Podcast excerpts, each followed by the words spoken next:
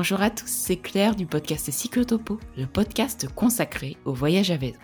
Cette semaine, nous partons voyager à vélo en famille. Emmanuel et Agathe, les parents, Amaury, Hermance et Ombline, les enfants, ont tous les cinq eu un coup de cœur pour le voyage à vélo. Ils nous racontent leur découverte de ce mode de voyage sur la Loire à vélo en automne et en hiver. Puis viendra le temps des premiers bivouacs au printemps sur la Vélocénie tous les signaux sont au vert pour s'envoler pour un plus long et lointain voyage. En 2021, Emmanuel, Agathe et leurs enfants partent pour trois semaines à la découverte de l'Arménie. À travers leurs récits et leurs anecdotes, ils nous racontent leur boucle de 600 km à travers ce pays méconnu. Sur les pistes et sur les routes d'Arménie, ils nous emmènent du pied de l'Ashdaak au lac Sevan en passant par les hauts plateaux à plus de 3000 mètres d'altitude. Ils nous font voyager au gré des rencontres et de l'accueil des habitants. De ce voyage naîtra même le film Au cœur de l'Arménie, qui permet de mettre des images sur les mots et anecdotes que nous raconteront Emmanuel, Agathe, Hermance, Ombline et Amaury.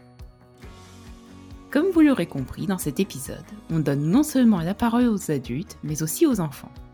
À 12 ans, 10 ans et 7 ans, Amaury, Hermance et Ombline nous diront aussi ce qu'ils aiment dans le voyage à vélo et comment ils ont vécu ce premier grand voyage dans un pays bien loin de leur quotidien en France. Surtout ne ratez pas ces témoignages qui sont de véritables pépites et qui permettent de recueillir le ressenti de jeunes voyageurs à vélo. Je vous souhaite une excellente écoute. Bonjour Emmanuel, Agathe, Ombline, Hermance et Amaury. Bonjour Claire. Bonjour. Bonjour. Bonjour. Je suis ravie de vous accueillir dans ce nouvel épisode de Cyclotopo.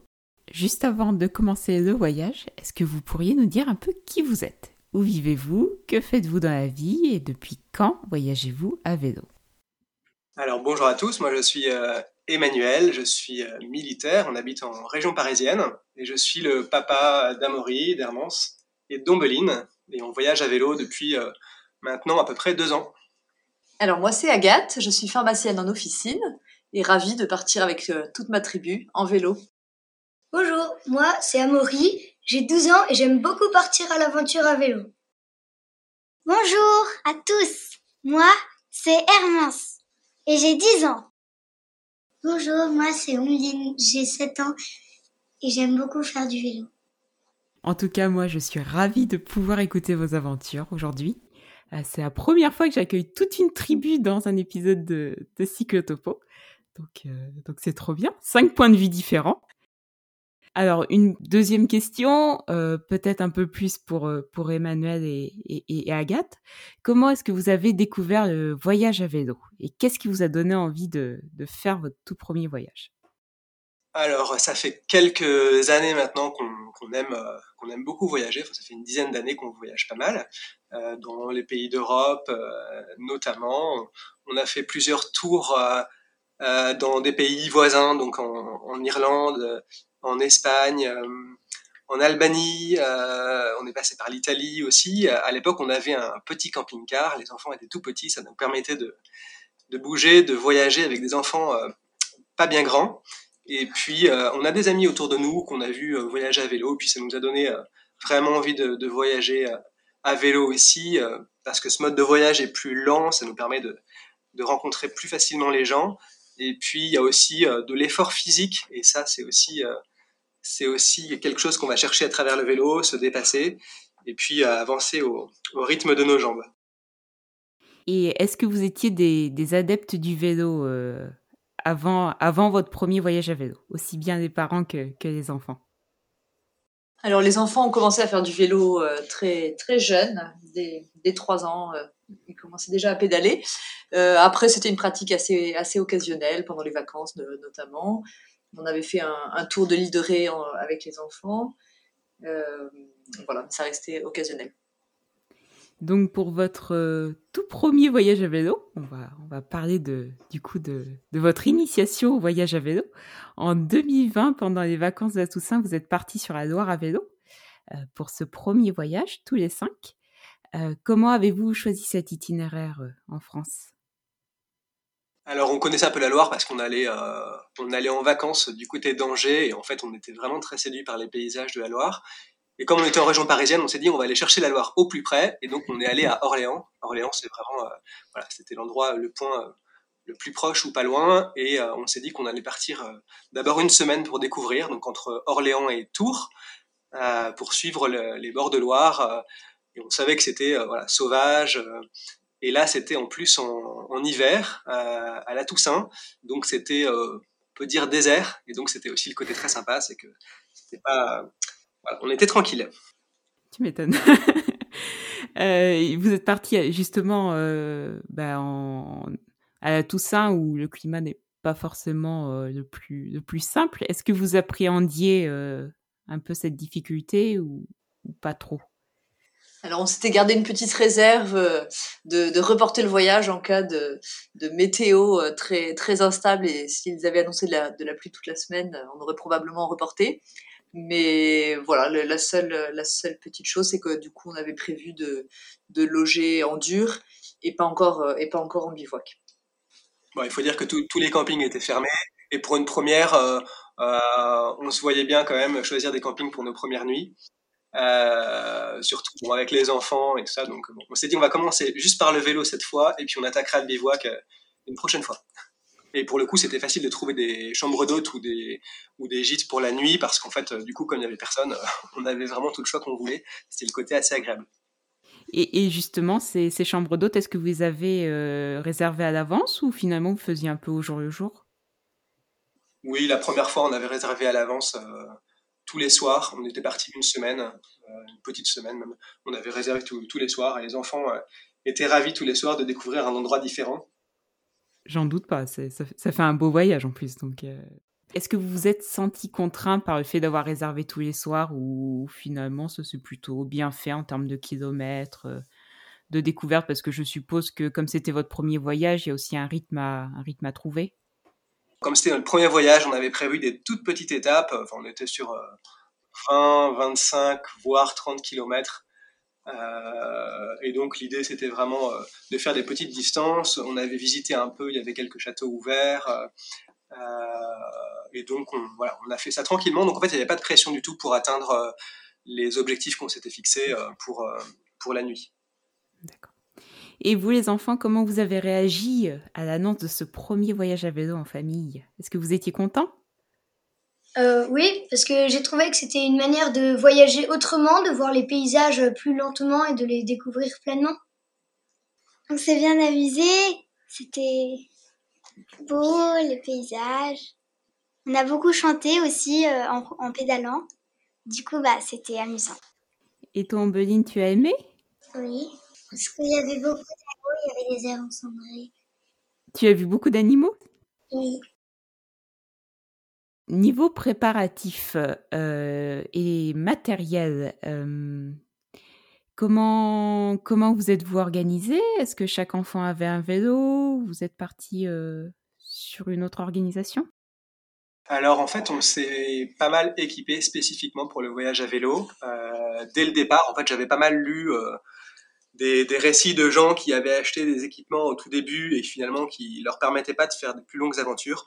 Donc on a essayé de, choisir directement des vélos et des équipements qui nous permettraient ensuite euh, voilà des aventures un peu plus loin parce que c'était quand même le rêve qu'on avait dès le départ. On, s'est dit on va commencer par la Loire à vélo mais l'idée c'était bien d'aller plus loin et, euh, plus longtemps et donc dès le départ on a essayé de s'équiper un peu euh, voilà en, matériel adapté pour partir plus loin donc des sacoches 100% étanches, des vélos plutôt légers, plutôt adaptés à la, à la route qu'au tout-terrain, mais avec des beaux compromis sur, sur les tailles de pneus plus gros pour passer sur les petits chemins.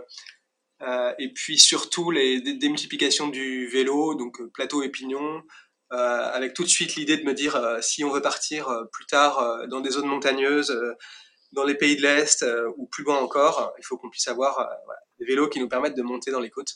Et donc, on s'est équipé comme ça. Oui, donc vous aviez une, une, vision sur le long terme du voyage à vélo, même si vous n'aviez pas encore testé, euh, encore testé du coup. Oui, bah parce qu'en fait, on savait bien, enfin, on se doutait que ça allait nous plaire, euh, parce qu'on avait pas mal voyagé déjà euh, un, un, peu partout, et, et, on a tout de suite bien accroché à ce mode de voyage-là. Et donc, on s'est dit, bon, voilà, c'est le, c'est la, la, séquence test, mais plutôt que d'acheter des choses pour acheter ensuite de nouveaux équipements pour euh, pour acheter des choses plus adaptées plus tard, on va directement prendre du matériel bien adapté. Et donc, on a, cherché. Alors, on n'avait pas tous les équipements encore. Euh, il y, en a quand même certains qu'on est allé chercher ensuite. Mais on avait, par exemple, pour les enfants, euh, très très pratique le tir vélo. C'est un système d'élastique qui s'enroule, qui permet de, de, tirer un vélo d'enfant dans les montées. Donc ça, on s'en est beaucoup servi dans toutes les petites montées de la Loire à vélo. Il n'y en a pas tant que ça, mais bon, quand on est parti, je pense qu'Ombline avait 5 ans la première fois. Donc c'est quand même pas grand. Donc, euh, et euh, Hermance donc, avait, avait 7-8 euh, ans. Donc voilà, ça nous a bien servi. Et sinon, bah, du coup, pas de, pas de matériel de bivouac encore, puisque, puisqu'on n'avait pas besoin. Et donc, en fait, c'était un équipement qui était quand même assez léger. En fait, on portait notre nourriture, euh, euh, le but à gaz, les affaires, de, les affaires pour la cuisine, et puis euh, pour la nuit en fonction de ce qui était dans les gîtes. Mais donc c'était euh, plutôt léger pour les premières fois. Oui, on va dire que les gîtes vous ont permis, euh, vous ont enlevé la contrainte euh, du soir et, de, et du couchage, on va dire, de la tente et de tout le reste, et vous ont permis d'avoir un peu plus d'expérience pour après trouver ce qui vous conviendrait le mieux niveau tente, sac de couchage. Oui, voilà, ça nous a permis de, vraiment de faire les choses progressivement. donc on s'était quand même pas mal renseigné sur les matériels qu'il fallait pour pour voilà pour ce type de petite euh, de petits voyages à vélo, mais euh, déjà avec l'idée derrière euh, de se dire qu'on allait faire plus, donc notamment bah, sur les vélos, les deux vélos des parents, parce que bon, on porte quand même pas mal d'affaires, et les vélos et on tire aussi les vélos des enfants. et puis même les vélos d'enfants, des vélos, des vélos assez légers qu'on trouve pas forcément facilement dans le commerce, mais pour qu'ils soient vraiment plus adaptés aussi et, plus, et plus légers. En fait, je me suis posé la question des vélos des enfants quand je me suis rendu compte que les vélos qu'ils avaient déjà à ce moment-là euh, pesaient plus lourd que les nôtres. Voilà. Donc le vélo d'Omblin et d'Hermance pesait plus lourd que nos vélos d'adultes. Ouais, tout à fait. Tu me parlais de la, longévité, enfin de voir sur le long terme. Vos trois enfants vont grandir forcément. Et je pense notamment à Omblin et, et Hermance. Je pense qu'Amorit, tu as déjà un vélo qui est assez grand. Mais euh, Combien de temps, d'années pensez-vous pouvoir garder les vélos des enfants? Bah, Je pense à, peu près deux ans là. Donc le vélo qu'on a acheté pour Hermance, du coup, euh, en fait, il, lui durera deux ans et, derrière, Omblin pourra aussi l'utiliser deux ans.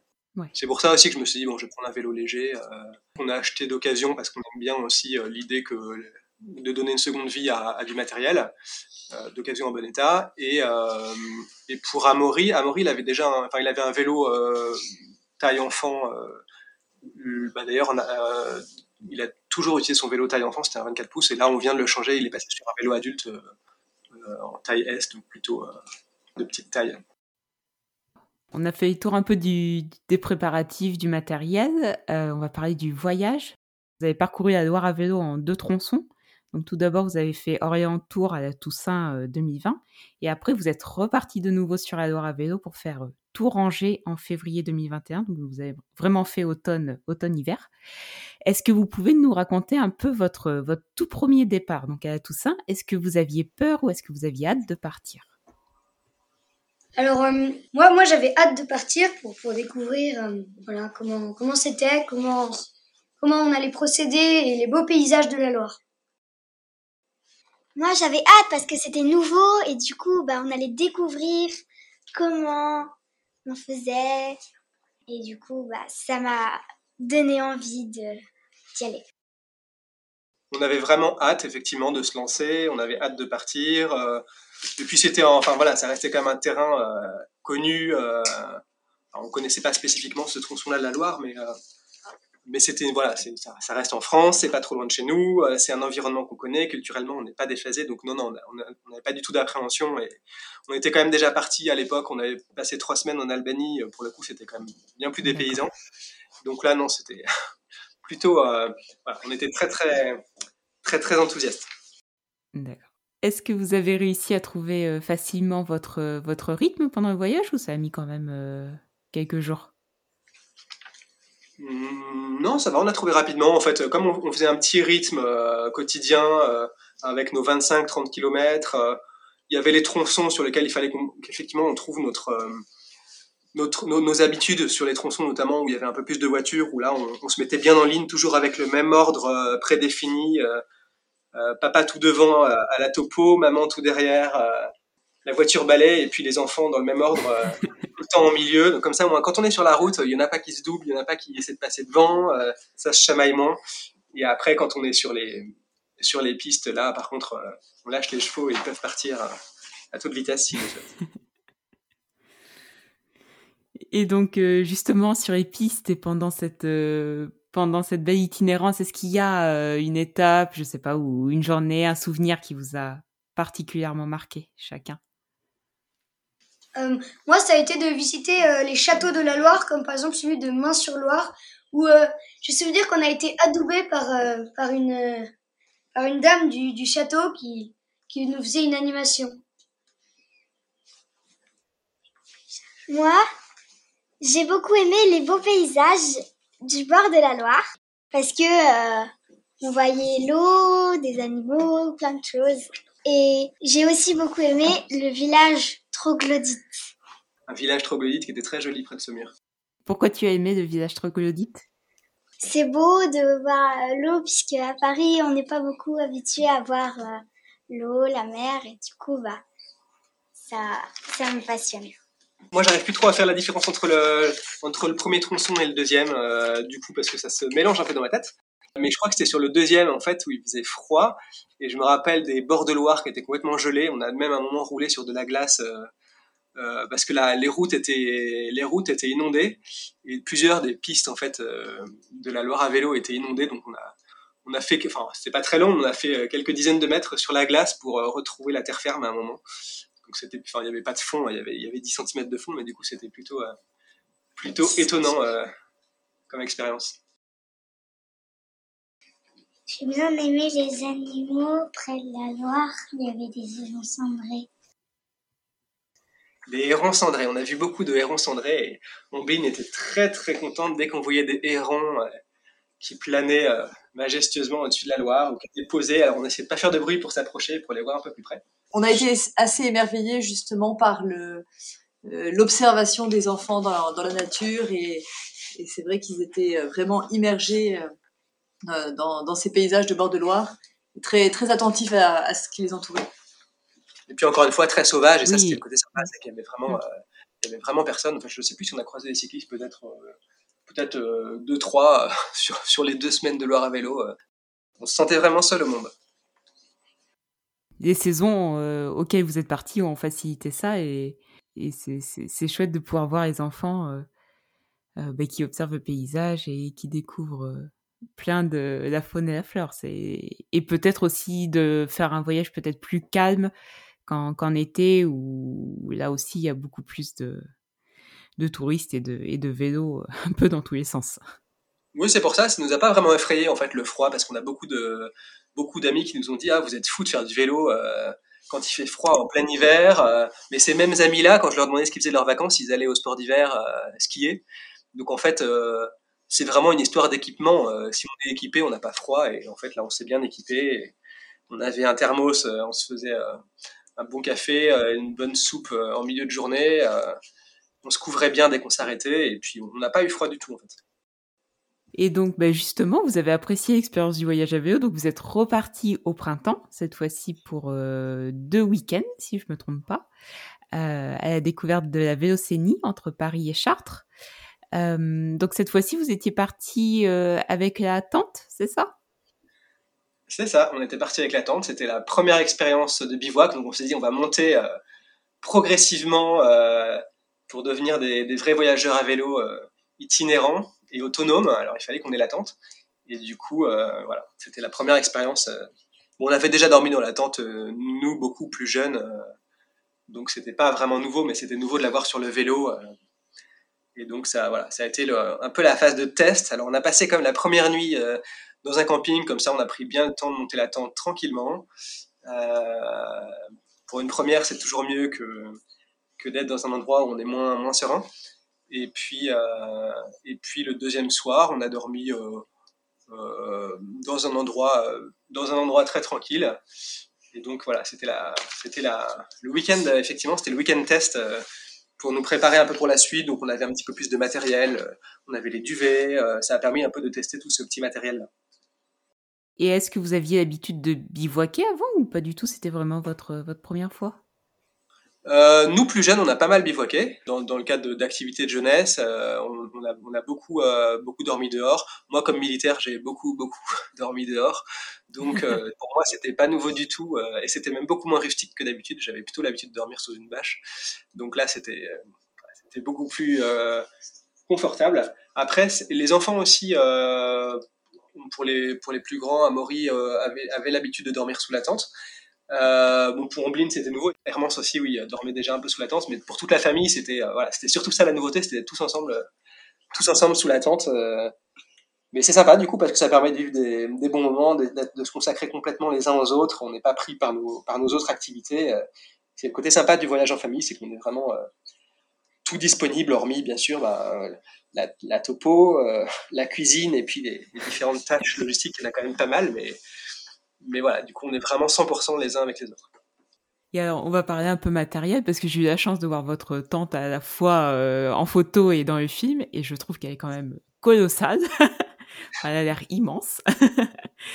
euh, alors, je ne sais pas si vous pourrez me répondre là, mais niveau caractéristiques, encombrement, euh, place à l'intérieur, euh, est-ce que vous avez la référence aussi? Bah c'est une tente qui est très très adaptée pour le voyage en famille. C'est une tente qui est une tente de trekking euh, légère pour quatre personnes, euh, qui a l'avantage euh, d'avoir une chambre à l'intérieur plus une alcôve. Donc ça permet que on installe euh, les, les affaires pour la nuit où on dorme, tout en, en préparant euh, le repas à côté, euh, notamment quand on est sous la pluie, ce qui nous est quand même pas mal arrivé. Euh, donc, mais elle est pas, enfin, elle paraît assez grande comme ça, mais en fait, c'est quand même du matériel assez léger. Elle pèse 3 kg 6 ou 9, je crois, un truc comme ça. Donc, c'est pas très lourd pour une tente. Et elle est, elle est assez compacte, donc, enfin, elle est assez compacte pour une tente. C'est pas une tente de camping, c'est vraiment une tente de trekking. Et, et bon, on l'avait prouvé dans pas mal de conditions et je pense que voilà, il fallait bien ça pour euh, pour 5, il fallait bien une tente de 4 places. Comme la tente est pas assez, enfin la partie tente est pas assez grande, Amaury a sa chambre euh, privée puisqu'il dort dans l'alcôve euh, et les deux parents avec les deux plus petites dorment dans la partie chambre. D'accord. Mais c'est vrai que dans le film, du coup, on a vu cette grande tente dépliée. On s'est dit, waouh, elle doit prendre trop de place sur le vélo. Et en fait, non, pas du tout. On s'est dit, à mettre tout la tente une fois repliée. C'est assez surprenant. C'est Amaury qui la porte. Euh, Amaury, c'est son seul bagage, puisqu'il porte aussi une bâche en plus, euh, une sorte de tarpe qu'on utilise quand il pleut pour s'abriter. Euh, donc c'est euh, son, son bagage à lui, c'est 4 kilos, c'est la tente, et, euh, et, la, et le tarpe. Euh, et non, c'est pas, ben voilà, faut, faut regarder sur les photos, mais c'est, c'est pas très volumineux. C'est quand même assez compact quand c'est bien replié. C'est un tissu qui est très très fin. La référence, c'est, euh, c'est une Quechua Quick Hiker Ultra Light de mémoire. Et, euh, et, vraiment, on la recommande, elle est vraiment très très bien. Pour une famille, c'est impeccable. C'est une, c'est une très bonne référence en tout cas pour les auditeurs euh, qui chercheront une tente. Et c'est vrai qu'une tente légère pour euh, bah, plus de trois personnes, c'est pas forcément simple à trouver, je pense. Euh, et à un prix accessible évidemment. On va revenir sur ces week-ends sur la Vélocénie. Euh, Qu'est-ce que vous avez aimé sur cet itinéraire? Ou au contraire, est-ce qu'il y a des choses que vous avez euh, moins aimées? C'était notre première expérience, je pense, de terrain un peu vallonné, parce qu'en fait, on traverse, en fait, on traverse, donc on part de Paris, on longe le, le, parc de Sceaux, on passe d'abord par, euh, par la vallée de Chevreuse, euh, Rambouillet, euh, pour euh, finir à Chartres. Et en fait, on n'est pas encore dans la Beauce, qui est toute plate, donc c'est assez vallonné, on passe en forêt. Euh, ça grimpe pas mal par moment, donc c'était une, une, bonne expérience parce que pour le coup, on n'avait pas, pas beaucoup grimpé sur la Loire à vélo. Donc c'était un premier test de notre vélo bien chargé, avec des transmissions adaptées justement à la montée, bon, c'était des petites montées encore, encore raisonnables, hein, mais pour une première, c'était pas mal de tester ça aussi avant de tester les plus grosses montées euh, qu'on a qu'on a connues euh, qu'on a plus tard. Et sinon, c'est très joli. Il y a pas mal de forêts. On est beaucoup en forêt sur la première partie. Euh, on, croise quelques châteaux. On passe dans le parc du château de Rambouillet. Euh, et pour un itinéraire qui part de Paris, c'est quand même pas mal, pas mal aménagé parce que c'est de la piste cyclable sur une bonne partie, avec une partie de voie verte quand on quitte Paris. Et puis tout ça très bien fléché, donc non, c'est très très facile pour, pour des, des gens qui débuteraient. Un bon itinéraire à recommander du coup. Et est-ce que vous saviez déjà que vous partiriez pour un plus long voyage euh, en Arménie euh, après cette, euh, cette expérience sur la Vélocénie ou est-ce que ça s'est décidé plus tard? Oui, oui, on savait déjà qu'on partirait. En fait, on avait, je pense qu'à ce moment-là, on savait déjà qu'on partait en Arménie. Et donc, oui, c'était un peu le voyage test. après la Loire à vélo, tout, tout parcours tout plat, à dormir dans des chambres d'hôtes il fallait qu'on attaque un peu par du bivouac et qu'on teste la tente au moins, euh, au moins deux, trois fois, euh, parce que justement, on partait en Arménie l'été d'après, donc c'était vraiment le voyage test. Aussi, test du matériel, ça tombe bien, parce qu'on a eu, euh, si, tiens, dans les souvenirs assez mémorables, on a eu une énorme pluie qui s'est abattue sur nous pendant la, la. Ça a permis aussi un peu de tester l'étanchéité des, vestes, donc ça, c'était très bien. Bon, d'ailleurs, pas suffisamment, parce qu'en fait, euh, on, en reparlera peut-être tout à l'heure, mais on est parti en Arménie avec, euh, avec euh, sur l'un d'entre nous une veste qui n'était pas tout à fait adaptée. Et comme on a eu pas mal de pluie là-bas, ça a un peu pris l'eau. Votre expérience est très intéressante parce que vous y avez été très progressivement du voyage sur la Loire à vélo où vous dormiez dans des hébergements durs, puis après passer en bivouac et, après dans un pays étranger euh, et avec euh, des dénivelés beaucoup plus importants et puis beaucoup plus de bivouac et autres. Mais à la fois, ça a été aussi très vite parce que vous avez fait votre premier voyage euh, fin 2020 et puis vous êtes parti pour votre plus grand voyage été 2021. Donc, donc c'est super intéressant comme expérience. Oui, c'est vrai que ça allait très vite parce qu'en fait, comme dès le départ, on savait qu'on voulait voyager loin. en fait, on n'avait pas envie de. Enfin voilà, on voulait tout de suite. on a voulu tout de suite monter très rapidement en, capacité, en compétence avec nos, matériels et tout ça pour euh, très vite. C'était vraiment notre optique, c'était euh, voyager loin en famille et découvrir d'autres cultures. Euh, et donc, donc voilà, pour ça, il fallait qu'on se prépare, qu'on se prépare assez vite. Comme on avait, en fait, on avait déjà goûté à des, à des pays très très accueillants et très dépaysants, notamment l'Albanie pendant trois semaines.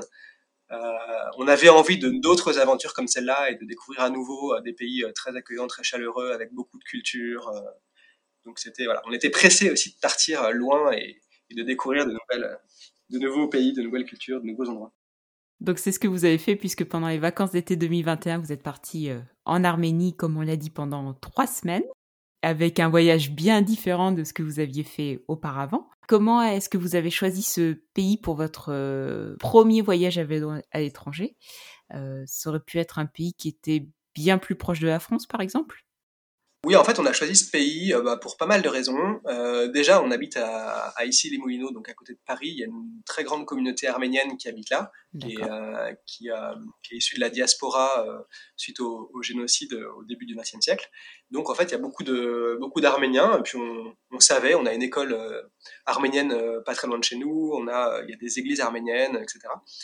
Il y a même des, des traiteurs, des épiceries, etc. Donc, en fait, on était déjà un petit peu sensibilisés à ça. Ça n'a pas tout fait, mais ça nous a, ça a été un peu l'élément déclencheur.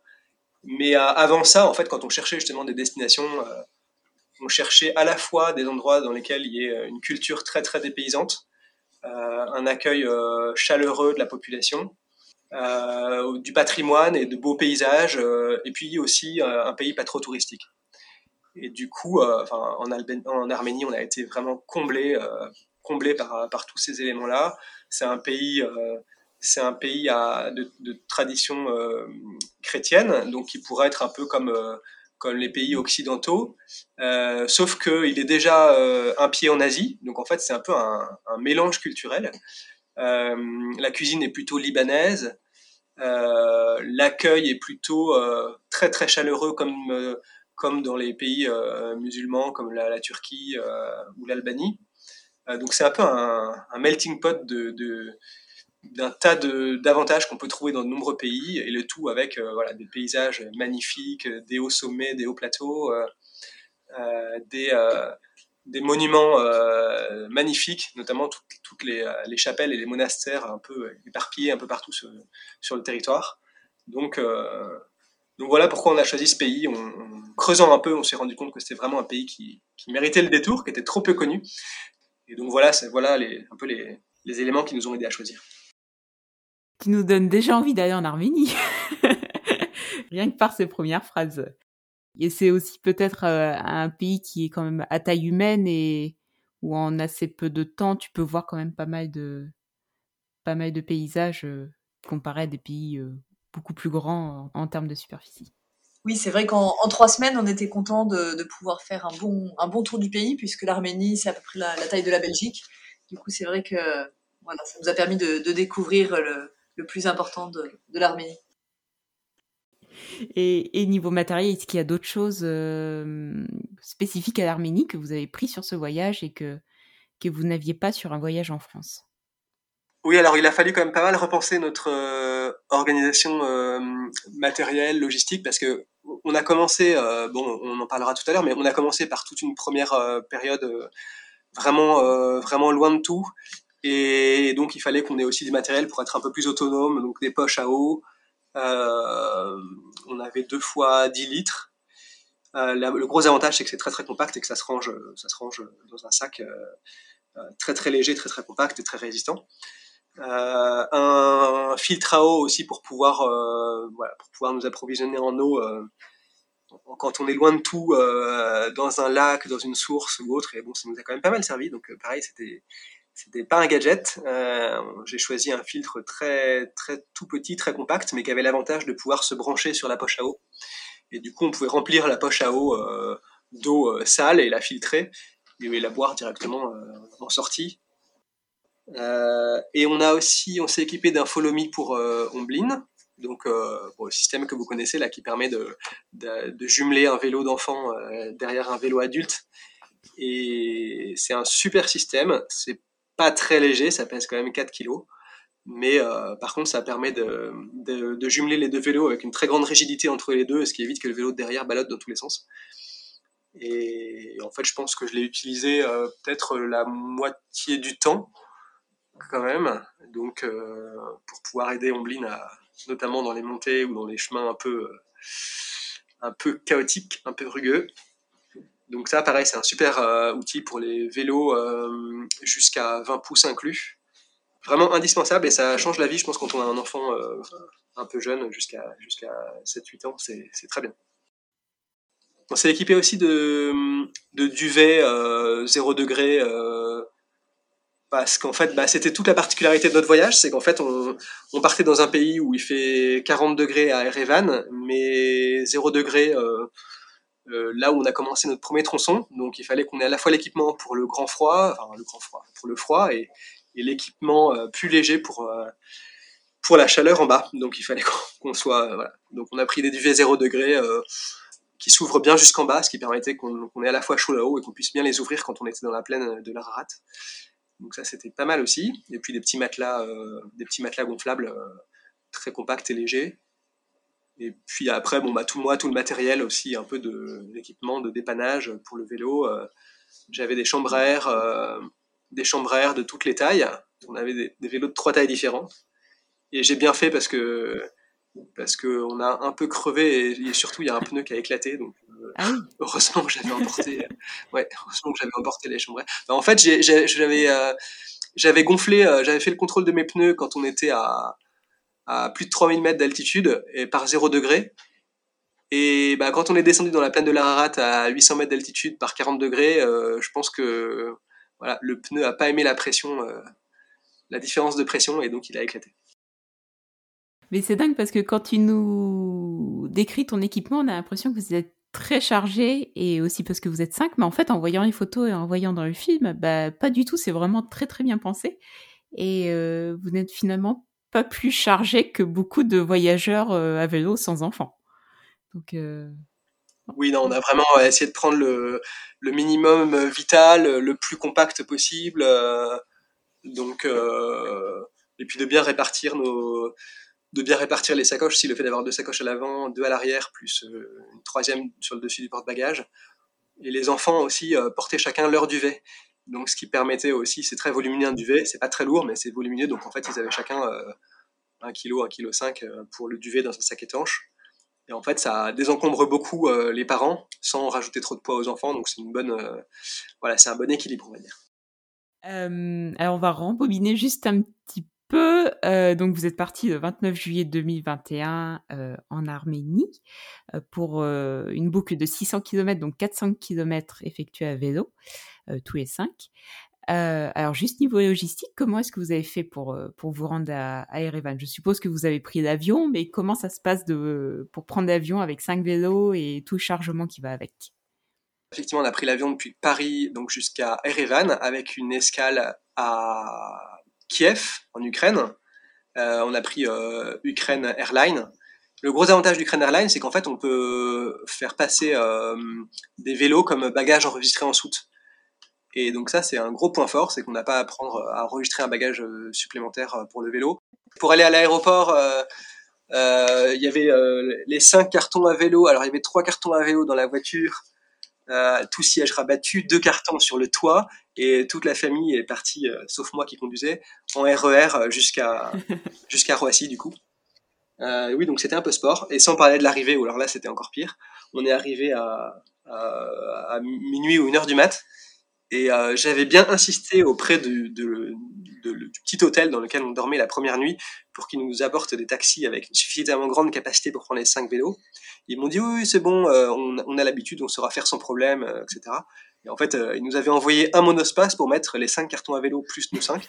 Donc euh, rien que les cinq cartons à vélo passaient même pas. Donc autant dire que nous cinq, c'était même pas pensable. Mais donc ça nous a un peu retardé dans notre arrivée. on a dû se coucher un peu tard ce soir. -là. Oui, ça, ça, facilite pas les choses. je, je, j'en doute pas. C'est ça. Et vous les enfants, est-ce que vous étiez, est-ce que vous aviez des peurs avant de partir, ou est-ce que vous étiez euh, content de, de, partir en Arménie pour ce grand voyage à vélo? On était content de partir dans un autre pays et de pouvoir le découvrir. Du coup, bah, on avait hâte d'arriver, mais on s'est juste couché un peu tard. Du coup, on était un peu fatigués. Euh, moi, j'avais un petit peu peur parce que c'était un pays assez particulier que je n'avais pas souvent entendu parler de, ce pays-là, l'Arménie. Donc, euh, je savais pas du tout ce que ce qu'il allait avoir et tout ça. On avait préparé un petit un petit livret comme on avait fait à chaque fois pour les enfants, une dizaine de pages avec euh, des coloriages, des petits jeux, euh, la présentation des, du, de notre parcours avec notre itinéraire, quelques, euh, quelques sites un peu importants qu'on allait voir en cours de route. Donc euh, ça leur permettait aussi de bien s'acclimater avant de partir, de savoir euh, ce qui les attendait. Mais c'est sûr que bon, c'est jamais, enfin ça, ça, ça, prépare jamais à 100% à ce qu'on découvre en réalité sur place. Mais nous, il y avait une petite, peut-être une petite appréhension qu'on avait quand même, même si on s'était bien renseigné, c'était sur le fait que l'Arménie sortait d'une période de guerre en fin 2020 euh, dont on avait quand même pas, mal entendu parler autour de nous, et donc il y avait euh, une petite incertitude sur le fait que le voyage pourrait bien se faire, euh, parce que si, la, guerre a éclaté à nouveau, ça aurait pu un peu remettre en question le voyage. Et, puis le fait qu'il y ait toujours des tensions, bon, voilà, c'est vrai que c'était, ça apportait pas une, sérénité à 100%, mais bon, c'était quand même bien renseigné, euh, à la fois sur le site euh, du ministère, des Affaires étrangères euh, sur euh, différents sites internet, sur des gens qui sont là-bas, des Arméniens qu'on avait autour de nous, et on avait quand même été bien rassurés sur le fait que c'était vraiment un problème aux frontières et euh, surtout au Haut-Karabakh, mais, mais qu'il n'y avait pas à s'inquiéter sur, sur les itinéraires qu'on allait faire. Il y avait juste une petite portion, mais on pourra en reparler tout à l'heure, je pense, mais qui était un peu plus, un peu plus à risque, donc sur laquelle il fallait qu'on soit un peu vigilant. Donc, euh, on, va, on va parler des, des, premiers jours du voyage en Arménie. Qu'est-ce que vous avez fait euh, une fois, que, une fois arrivé à Erevan, après une bonne nuit à l'hôtel quand même? Comment se sont passés les premiers jours? Vers où êtes-vous allé? Les premières heures, donc Emmanuel euh, s'est chargé de, de, remonter et de préparer les vélos. Moi, je suis partie avec un ou deux enfants pour aller faire un, quelques, quelques provisions parce qu'on savait qu'on aurait deux, trois jours d'autonomie dans les, dans les montagnes. Du coup, il fallait euh, essayer de, voilà, de, de, de, trouver, euh, de trouver des, des magasins. Donc, c'était pas, pas forcément très facile, ni, ni de se faire comprendre, ni, ni de trouver tout ça parce qu'ils ne parlent pas du tout anglais. Euh, voilà, donc c'était russe ou arménien. Donc voilà, on a utilisé nos, nos mains et, et, fait des gestes. Après, donc papa avait réservé un, 4x4 pour nous amener à notre départ dans les Gegama, les montagnes qui sont près d'Erevan. Et après, donc, nous sommes partis pour un premier jour de 8 km, mais qui était très dur. juste après être resté au lac Akna une journée, espèce de, fourgon 4x4 euh, là dont parlait Amaury nous a emmené donc sur les hauteurs de des Gegama qui sont une chaîne de montagne euh, entre euh, entre Erevan et le lac Sevan.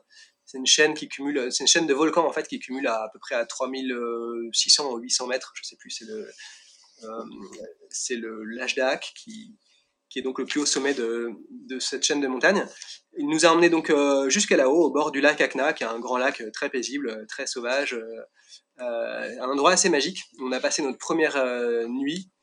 Euh, alors notre conducteur a eu pas mal de, difficultés pour trouver les bonnes pistes parce que et puis ça a grimpé beaucoup en fait on a fait en je sais plus en, trois 3 heures on a fait on a fait plus de 2000 mètres de dénivelé sur des petits sur des petits chemins quelques demi-tours en cours de route et donc voilà on s'est installé là-haut aussitôt après notre arrivée on a bien fait parce qu'à peine installé on a une grosse pluie qui s'est abattue sur nous donc mais qui a duré euh, une demi-heure. Donc on a pu ensuite euh, sortir et faire une, bonne balade autour de, notre bivouac. Et quel paysage est-ce qu'on peut voir euh, dans cette partie d'Arménie? Bah, c'est assez étonnant parce qu'en fait c'est de la c'est quand même de l'assez haute montagne hein. là on était à peu près à 3100 3200 mètres mais c'est assez lunaire en fait parce que c'est donc des sortes de sommets de, de, volcans un peu arrondis ça fait des dômes il y a énormément de dômes on voit très bien d'ailleurs quand on voit sur les photos satellites ou sur les photos euh, assez lunaire. Donc il y a des zones assez, assez plates, d'espèces de, d'herbes rases, euh, euh, beaucoup de rochers, très rocailleux. Mais c'est pas du tout les, les, 3000 mètres comme on les a dans les Alpes par exemple, qui sont acérés, très pointus, des pics. là c'est c'est une espèce d'énorme montagne plate avec ces espèces de grosses ondulations de roches et ces dômes, des, ces dômes de volcans et puis un, paysage hyper euh, sauvage, paisible, euh, euh, silencieux, avec encore quelques plaques de neige qui restaient autour de nous. Donc c'était vraiment complètement déphasant et donc on, est vraiment rentré dans l'aventure tout de suite. oui, j'en doute pas. j'en doute pas. On a l'impression que vous êtes au milieu de, au milieu de nulle part quand on, regarde le film et les photos.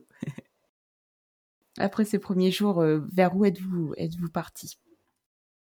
Alors donc là, on a fait une grande traversée euh, sur cette chaîne de montagne des Gegama, là, enfin grande, en fait, elle est pas très longue en distance, mais, euh, mais c'était assez long, et c'est là où en fait on a été entrecoupé de, plusieurs euh, rivières de, j'appelle ça des rivières de cailloux, des sortes de, de, grandes étendues de rochers en fait, qui nous qui nous empêchaient d'avancer très facilement. Donc on a, c'est là, on a pas mal démonté les sacoches, porté les vélos, remonté les sacoches derrière. On n'avait pas d'itinéraire du tout, enfin pas d'itinéraire, pas de chemin en fait, donc on suivait vraiment un peu moi, j'étais un peu à, l'azimut. Et, mais bon, c'était assez magique parce que c'était vraiment dans les hauteurs, dans des lieux paumés, déserts, euh, avec des vues euh, magnifiques. Et donc, ouais, c'était vraiment, euh, c'était vraiment extra. Et là, on a dormi donc au pied de l'Ajdak, qui est, qui est donc le, volcan le plus haut de la chaîne des Gegama.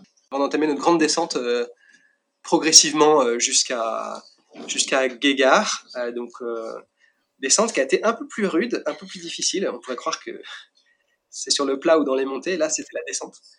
Parce qu'en fait, la nuit, euh, la nuit qu'on a passé au pied de l'Ajdak, on a eu un, énorme euh, orage euh, de grêle. et la, la, tente était recouverte de 10 cm de grêle.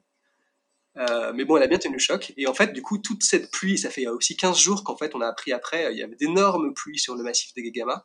Et ça avait énormément raviné les sentiers, les chemins qui étaient très très boueux.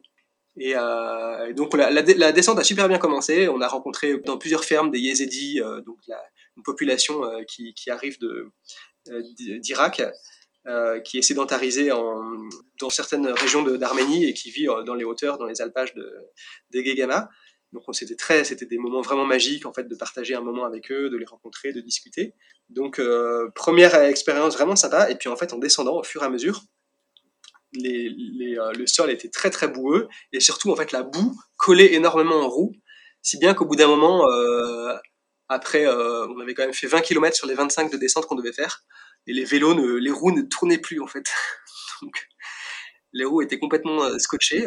même en descente, en fait, quand on montait sur les vélos, ça tournait plus parce que la, boue était venue se loger dans les freins, dans les, dans les dérailleurs, dans les garde-boue. Donc, descente un peu compliquée, en plus avec pas mal de froid et de la pluie toute la journée. En fait, c'est un super souvenir aujourd'hui, mais sur le moment, la journée était, était pas forcément facile.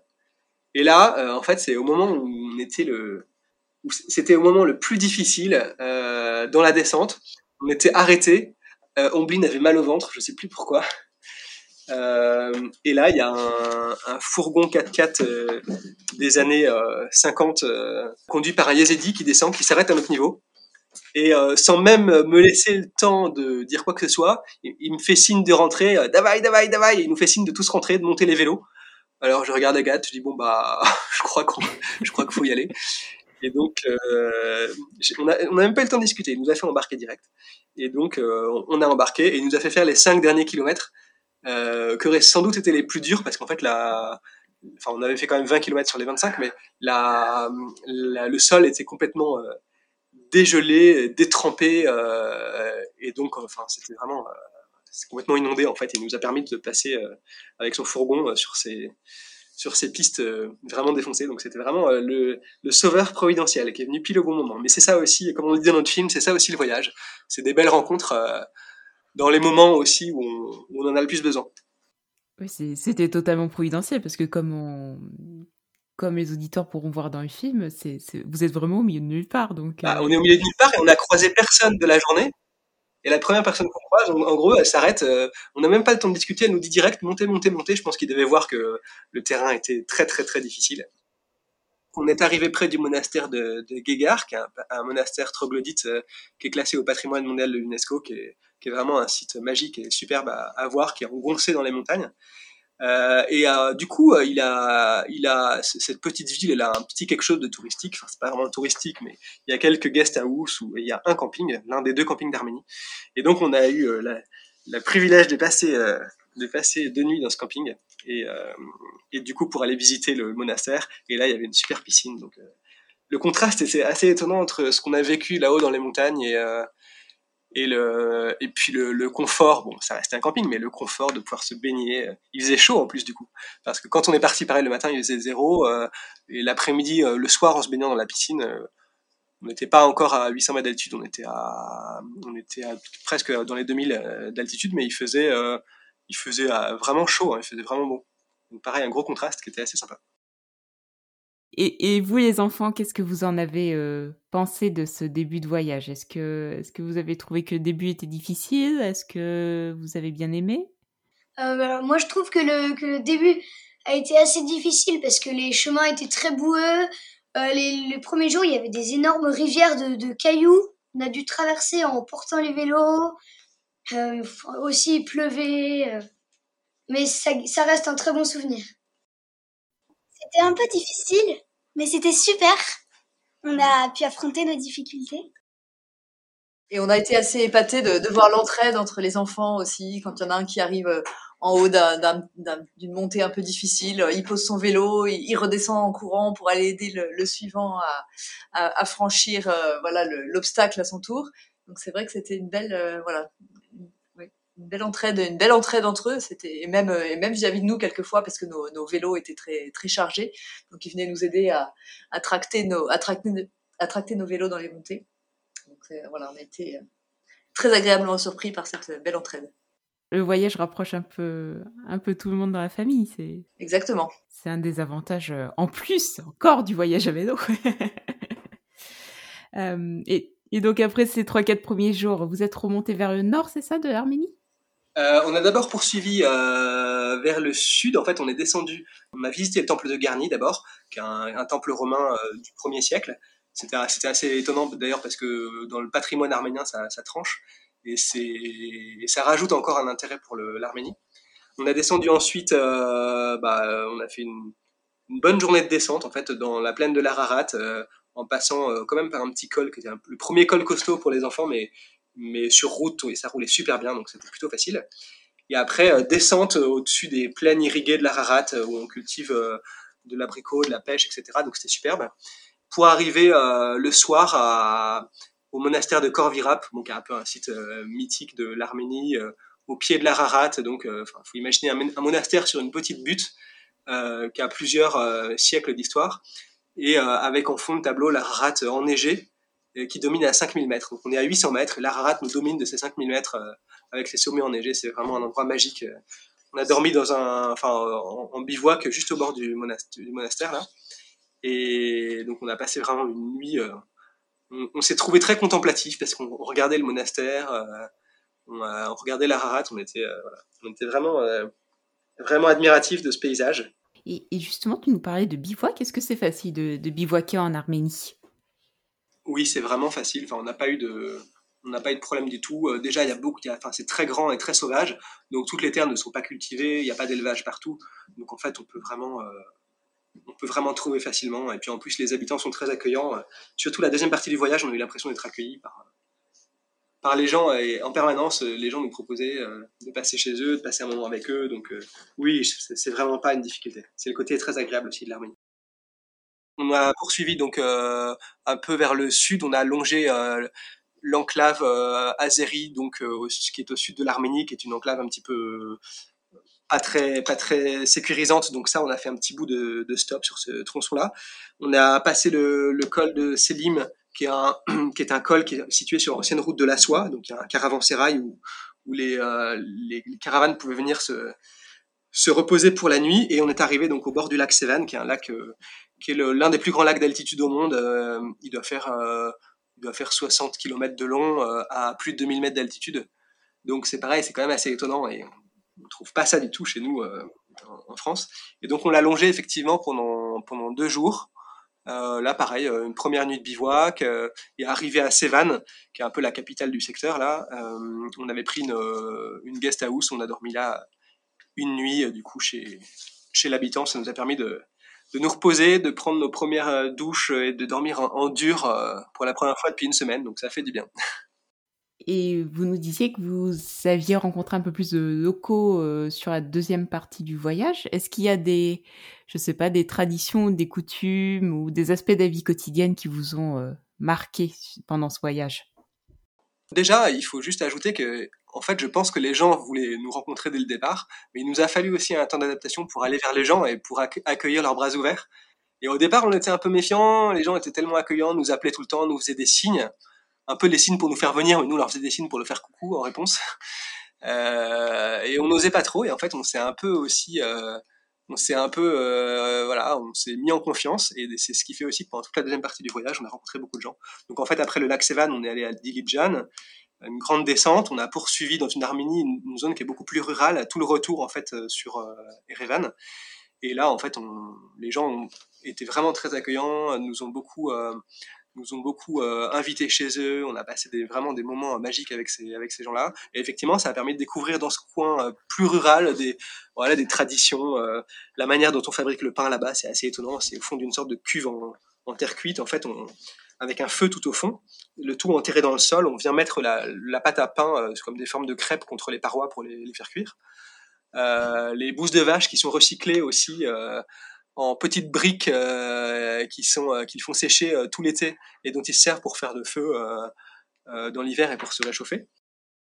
moi, moi j'ai trouvé que les chants de la messe arménienne étaient très beaux, très, très émouvants parce qu'on a pu rentrer dans plusieurs petits monastères, plusieurs églises, et on est arrivé souvent pendant des messes, euh, des, offices religieux, et du coup, c'est vrai qu'on ça a permis aussi de, de s'immerger un peu dans la culture arménienne à travers ces, ces, ces traditions et la, religion chrétienne qui est très très ancrée chez eux. Quand on est en France, euh, on n'a pas forcément l'habitude d'être aussi accueillant, aussi ouvert, et c'est vrai que c'est aussi une vraie leçon pour nous, je trouve. C'est vrai, c'est vrai que l'accueil a l'air d'être assez, incroyable. Et peut-être que c'est quelque chose auquel vous ne vous attendiez pas quand vous êtes parti euh, bah, en Arménie parce que après avoir voyagé en France, enfin pour avoir voyagé en France aussi, je sais forcément que bon des voyageurs à, vélo on en voit pas mal et que les c'est pas forcément dans notre mentalité de français d'aller tout de suite vers les gens euh, pour les accueillir, mais euh, du coup c'est une belle une belle découverte aussi du voyage à vélo, autre que les paysages et, que la découverte de la faune et la flore. pouvoir partager avec les locaux et avec les gens, c'est aussi, chouette euh, pour toute ta famille. Ah, c'est vrai que c'était une de nos motivations avant de partir. On savait que le pays était accueillant, mais vraiment à ce point-là, quand vous êtes accueilli dans des maisons de gens qui sont euh, vraiment dans une grande pauvreté, mais qui vous accueillent et qui vous déballent tout ce qu'ils ont. Euh, quand vous voyez les gens sur la route qui s'arrêtent pour vous donner des pastèques, je ne compte plus le nombre de pastèques qu'on a qu'on a eu de gens qui s'arrêtent sur le bord de la route, ils nous donnent une pastèque et ils partent. mais on n'a même pas le temps de parler. D'ailleurs, c'est juste voilà, juste de la gentillesse gratuite. Euh, ou les, petits commerçants qui vendent leurs fruits et légumes, pareil, euh, le seul fait de passer à côté, ils nous donnent une pastèque, ils nous donnent un fruit, ils nous donnent. Euh, donc ça, c'est voilà, je trouve que c'est aussi pour ça qu'on aime le voyage à vélo, c'est que c'est des belles leçons pour nous déjà et pour nos enfants aussi, pour les aider à grandir, de voir que voilà, il n'y a pas que nos, nos pratiques à nous, il n'y a pas que nos habitudes à nous et qu'il y a il y a d'autres choses à aller chercher ailleurs. Là, c'est de la générosité, c'est de l'accueil, de la gentillesse, etc. je suis d'accord. Et puis même en trois semaines de voyage, trois semaines, ça paraît très court à la fois, mais euh, quand on écoute vos témoignages, on a l'impression que vous avez vécu euh, trois mois, trois mois de voyage. Donc, euh, c'est assez impressionnant. bah, nous aussi, on a l'impression d'avoir vécu trois mois de voyage. En fait, on se dit que si on vivait que dans notre vie des voyages pareils, on, aurait des vies qui dureraient 300 ans et pas, et pas 100 ans. Donc, c'est pour ça, on a envie d'encourager les gens à vivre ces aventures-là aussi pour vivre des temps très forts qui paraissent tellement longs. Quand on rentre de là-bas, effectivement, on a l'impression d'avoir vécu des années. On va clore le chapitre sur l'Arménie. Comment, comment êtes-vous rentré jusqu'à Erevan du coup euh, Quelle a été la, fin de votre itinéraire? Bah donc on a fait, euh, on a fini notre boucle en fait. Donc dans, cette partie euh, plus rurale, on a eu la, chance de trouver pas mal de, de, petits sentiers, de petits chemins très très roulants, hyper agréables, hyper jolis dans un cadre vraiment vraiment vraiment enchanteur. Et du coup on est on est rentré à Erevan. Et là on avait pris quelques jours pour visiter pour visiter euh, Erevan, on avait pris deux jours, je crois, deux trois jours, ce qui nous a permis de visiter voilà, le musée du génocide arménien, euh, le, centre, le centre d'Erevan, et, qui est une ville très très vivante. Et donc c'était aussi sympa, euh, sympa de, voir, de voir ce, côté, cette facette plus moderne de l'Arménie. Et puis voilà, après, bah, retour, retour en France. on avait laissé des cartons dans le même hôtel qu'on avait pris pour, pour le, départ. Donc on avait repris le même hôtel au début et à la fin de notre voyage, ce qui fait qu'il nous avait gardé les cartons. Et puis, bah, réemballage des cartons, et puis retour. Et un retour qui est peut-être euh, aussi dépaysant que l'année quand tu retournes en France après avoir vécu autant de choses, euh, autant de choses en trois semaines. Ça doit, ça doit peut-être pas forcément être si simple que ça de retourner dans la vie, euh, dans la vie quotidienne. Bah, c'est ça, c'est un peu déphasant. Alors, il nous restait une semaine de vacances après, heureusement, donc on a pu se reconnecter doucement. mais c'est ouais, c'est déphasant et en fait, on a l'impression d'avoir vraiment beaucoup appris, beaucoup grandi, beaucoup découvert. Et effectivement, euh, on aimerait vivre plus de voyages comme cela. Donc, euh, du coup, on, voilà, on planifie nos prochaines aventures, on rêve, euh, on regarde ce qui se fait. Et vous, les enfants, est-ce qu'il y a quelque chose que vous avez particulièrement aimé en Arménie pendant votre voyage à vélo? Alors, moi, ce sont tous les paysages, du, ceux du lac Sévan, ceux des montagnes, ceux de la plaine de l'Ararat qui sont plus c'est moins montagneux, hormis la, grande montagne de l'Ararat. Tous les paysages étaient très beaux. Moi, j'ai beaucoup aimé parce que les gens étaient bien accueillants et que les monastères étaient magnifiques et que les églises arméniennes et nos églises à nous sont complètement différentes. Donc c'est bien de découvrir comment sont les, les leurs avec la différence des nôtres. Et j'ai vu que dans le film, vous vous étiez fait plein de copains en plus. Plein de belles rencontres. Plein de belles rencontres. Alors, on va parler euh, du film. J'espère qu'il sera visible en festival en 2022 ou en 2023, ou peut-être après sur, euh, sur Internet. Est-ce que vous aviez prévu dès le début de faire un film de votre voyage? Alors euh, oui, en fait, j'avais prévu de faire un film parce que quand on a essayé de rencontrer les Arméniens d'ici les Moulineaux avant de partir, on, on, est allé les rencontrer dans la maison de la culture arménienne et euh, je m'attendais à trouver une personne, et en fait, ils étaient venus à 5 ou 6. Euh, et, euh, et, donc ils étaient très curieux sur notre voyage et ils nous ont dit bah tiens on aimerait beaucoup au retour organiser une activité pour euh, que vous puissiez partager un peu votre voyage avec toute la communauté arménienne. Et donc si vous avez des photos ou un film il m'avait dit ben, on est vraiment preneur pour organiser une soirée. Du coup bah, dès le départ moi je me suis mis dans la logique bon bah, il faut que je faut que je me charge de ça. J'avais déjà fait des petits films de nos voyages mais jamais un comme celui-là.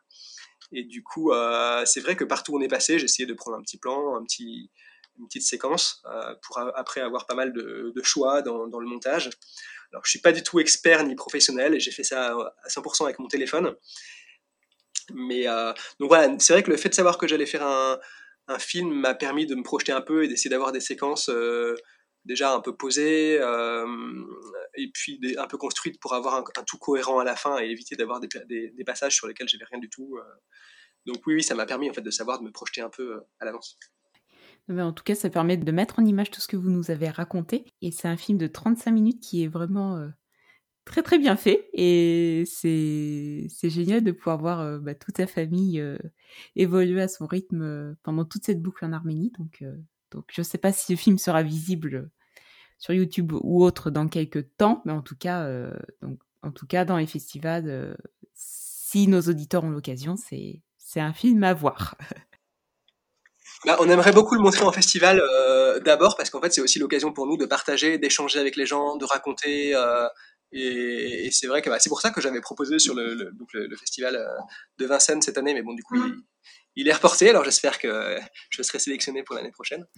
Et puis, s'il y a d'autres euh, d'autres festivals euh, en France, on est aussi tout à fait partant pour venir le, partager et, et, venir témoigner sur notre aventure là-bas. Et voilà, c'est un pays qu'on a vraiment tellement aimé qu'on aimerait beaucoup le partager avec d'autres et que les gens puissent aussi être, voilà, être amenés à, rencontrer cette gentillesse, ce partage euh, qu'on a été, nous, euh, voilà, très heureux de rencontrer pendant ces trois semaines. On, va clore le chapitre sur Arménie euh, sur, ces, sur ces belles paroles.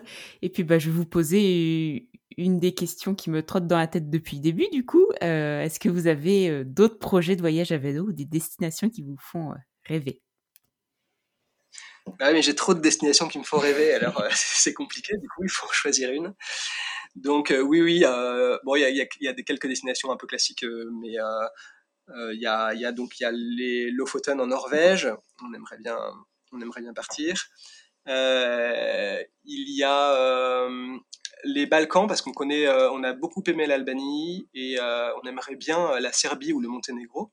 On est déjà passé au Monténégro euh, mais pas du tout dans la partie montagneuse. Donc euh, Monténégro, euh, c'est aussi superbe avec les bouches de Kotor, les paysages très montagneux. La Serbie, c'est aussi un accueil très très chaleureux, un peu, un peu de montagne, beaucoup aussi de petites chapelles et de monastères.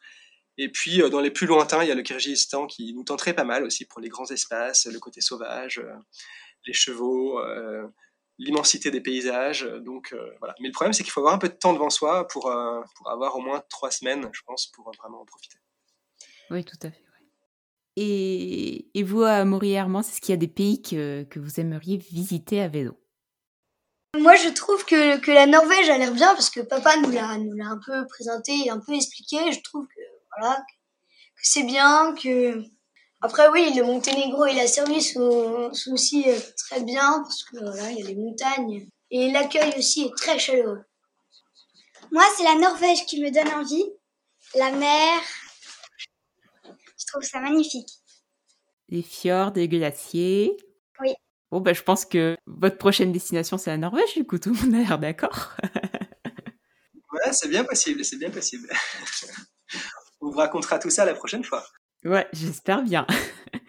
Bon, on va conclure cet épisode par euh, une question que vous connaissez déjà peut-être. Euh, quel conseil pourriez-vous donner à des personnes qui veulent se lancer dans un premier voyage à vélo? Et euh, je vais complexifier un peu la question, dans un premier voyage à vélo avec de jeunes enfants bah, Je pense que le seul conseil qu'on peut leur donner, c'est vraiment de foncer, euh, que, euh, en se préparant euh, correctement. je pense qu'il y a pas mal de défis qu'on peut relever les enfants s'adaptent hyper bien, sont très heureux de, ces, de ces paysages, de cette immensité, de l'effort à vélo aussi, s'entraident beaucoup. donc vraiment de foncer et de partir sans trop d'appréhension. Euh, c'est sans doute les enfants qui s'adaptent le mieux d'ailleurs dans la famille que les quand on compare aux parents. Donc euh, non, faut pas trop avoir d'appréhension. Faut être bien équipé. Faut pas, je pense qu'il faut pas faire trop d'impasse sur euh, sur les matériels qui, les, qui nous permettent de nous protéger. Euh, l'étanchéité. l'étanchéité, euh, les, les, vélos, euh, etc. Mais après, une fois qu'on est équipé, il faut vraiment pas hésiter. Et, c'est un, je pense que c'est un, un, un, enseignement, un enrichissement que les enfants garderont toute leur vie. C'est des très bons conseils et euh, c'était très intéressant d'avoir votre expérience euh, en tant que parent et en tant qu'enfant aussi, euh, voyageur à vélo, sur un pays dont on parle peu, l'Arménie. Donc merci beaucoup pour votre témoignage et il me reste plus qu'à vous souhaiter bah, beaucoup de, de, voyages à vélo en famille et peut-être en, en, Norvège ou plus loin encore. Merci beaucoup à tous les cinq. Merci, beaucoup. Merci à Cyclotopo, merci Claire.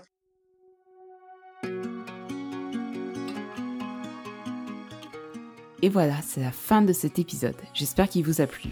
Si c'est le cas, vous pouvez soutenir le podcast en nous laissant une note et un petit mot sur Apple Podcast ou sur Spotify. Je vous le garantis, ça me fera chaud au cœur. Je voulais aussi vous adresser un grand merci pour tous vos nombreux messages que je reçois sur les réseaux sociaux ou par mail. Vos petits mots me mettent toujours le sourire jusqu'aux oreilles. Pour poursuivre l'aventure, nous vous donnons aussi rendez-vous sur notre site cyclotopo.fr. Vous pourrez y retrouver les récits de nos voyages et aussi des astuces pour choisir votre équipement pour le voyage à vélo. Si vous avez des questions sur les panneaux solaires, le matériel de réparation ou encore quel popote choisir pour un premier voyage à vélo, sur Cyclotopo, vous trouverez toutes ces infos. Et un dernier petit mot, si vous voyagez vous aussi à vélo et que vous souhaitez participer à ce podcast, c'est aussi sur cyclotopo.fr que vous trouverez le formulaire de contact. Bon, quant à nous, on se retrouve mardi dans deux semaines pour de nouvelles aventures à vélo. Ciao